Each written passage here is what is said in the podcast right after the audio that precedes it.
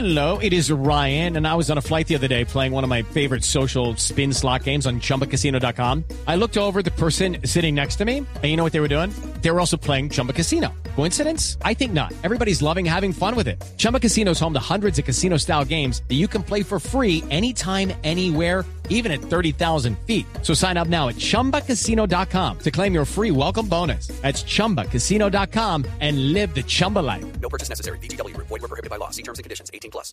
Boombox. A mí ya nada me sorprende este gobierno porque en ese ropaje improvisado de la paz total están haciendo todo tipo de barbaridades. La pregunta es, ¿puede reunirse el comisionado de paz Danilo Rueda con Iván Márquez cuando Iván Márquez tiene vigentes más de 140 órdenes de captura? La respuesta es no. Todos los valores están invertidos y que definitivamente ser criminal en ese gobierno paga. Pues aquí nuevamente el gobierno del presidente se está pasando la constitución, las leyes y el acuerdo de paz que dice defender por la Así de sencillo. Aquí comienza el zuletazo. Con una confesión, la de Iván Márquez Vivo, la hizo el comisionado de paz Danilo Rueda, el hombre que reveló que no solo está vivo Iván Márquez, el hombre de la segunda Marquetalia, el disidente de las FARC, sino que fue más allá. El funcionario del gobierno Petro Felipe ha dicho que se ha reunido al menos en tres oportunidades con Iván Márquez, que está vivo en sus cinco sentidos. Dice que tiene además claro el conflicto para poder negociar y que, como si fuera poco, está en Colombia. Una confesión que ha causado una tormenta política porque la oposición le pide al gobierno que diga dónde está Iván Márquez, recordando que tiene Felipe orden de extradición en Estados Unidos por narcotráfico. Lo primero que hay que decir es que nos han contado en varias oportunidades que está vivo, pero nadie lo ha visto. Pero bueno, digamos que eso es eh, incidental, eso no tiene ninguna importancia. Acuérdese, Pero acuérdese del canciller diciendo que los muertos que vos matáis gozan de buena gozan salud. de cabal salud. Sí. sí, bueno. La pregunta que uno se hace es, ¿por qué y a título de qué se está reuniendo Danilo Rueda con Iván Márquez? No lo estoy haciendo la pregunta por Danilo Rueda, estoy haciendo la pregunta por Iván Márquez. ¿Qué estatus tiene en este momento Iván Márquez?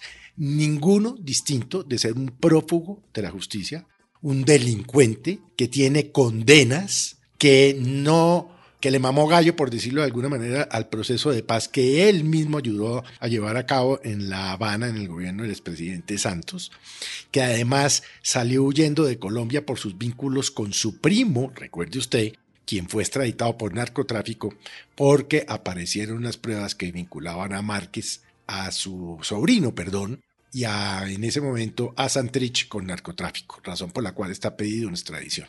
La pregunta es, ¿puede reunirse el eh, comisionado de paz Danilo Rueda con Iván Márquez cuando Iván Márquez tiene vigentes más de 140 órdenes de captura? La respuesta es no, no puede hacerlo.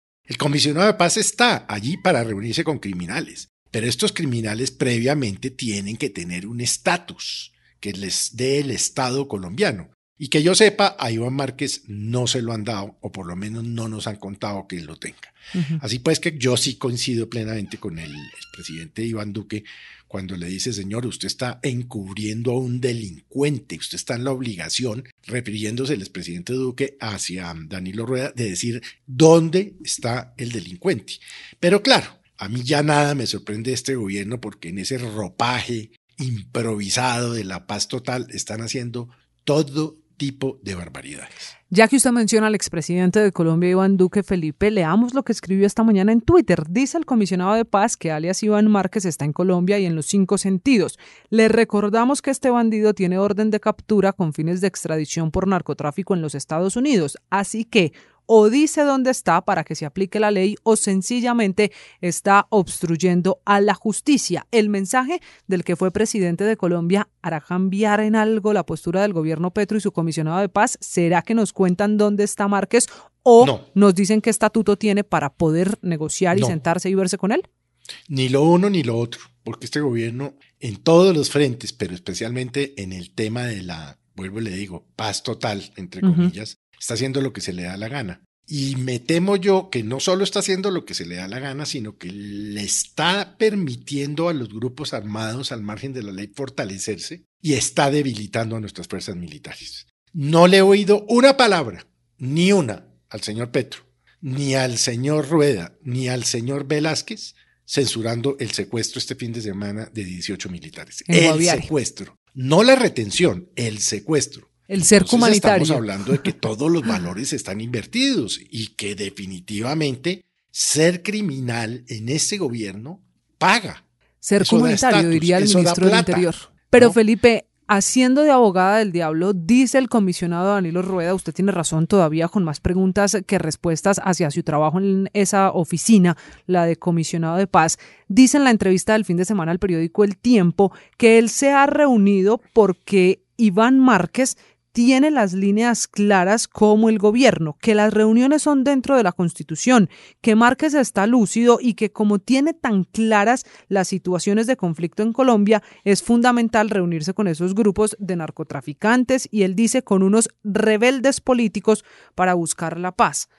Esa excusa, ¿será que de alguna manera tranquiliza a quienes dicen que está cometiendo un delito el comisionado? No, yo no creo, no, yo no creo por lo que hemos venido hablando. Porque entre otras cosas, este señor ya ha sido beneficiado de dos amnistías. La primera lo llevó a ocupar una curul en los ochentas en la Cámara de Representantes. La segunda fue la amnistía y obviamente pues el proceso de paz del presidente mm, eh, Juan Manuel Santos El y tampoco asumió la curul. Este señor no puede ser nuevamente perdonado. Es que el acuerdo de paz que firmó el gobierno del expresidente con las entonces FARC hace parte del cuerpo constitucional colombiano, que claramente dice que quien no se someta al acuerdo o se salga de él deberá inmediatamente ser sometido a la justicia ordinaria, no a la Jurisdicción Especial para la Paz. Pues aquí nuevamente el gobierno del presidente se está pasando la constitución, las leyes y el acuerdo de paz que dice defender por la faja. Así de sencillo. Este es el Zuletazo. Boombox.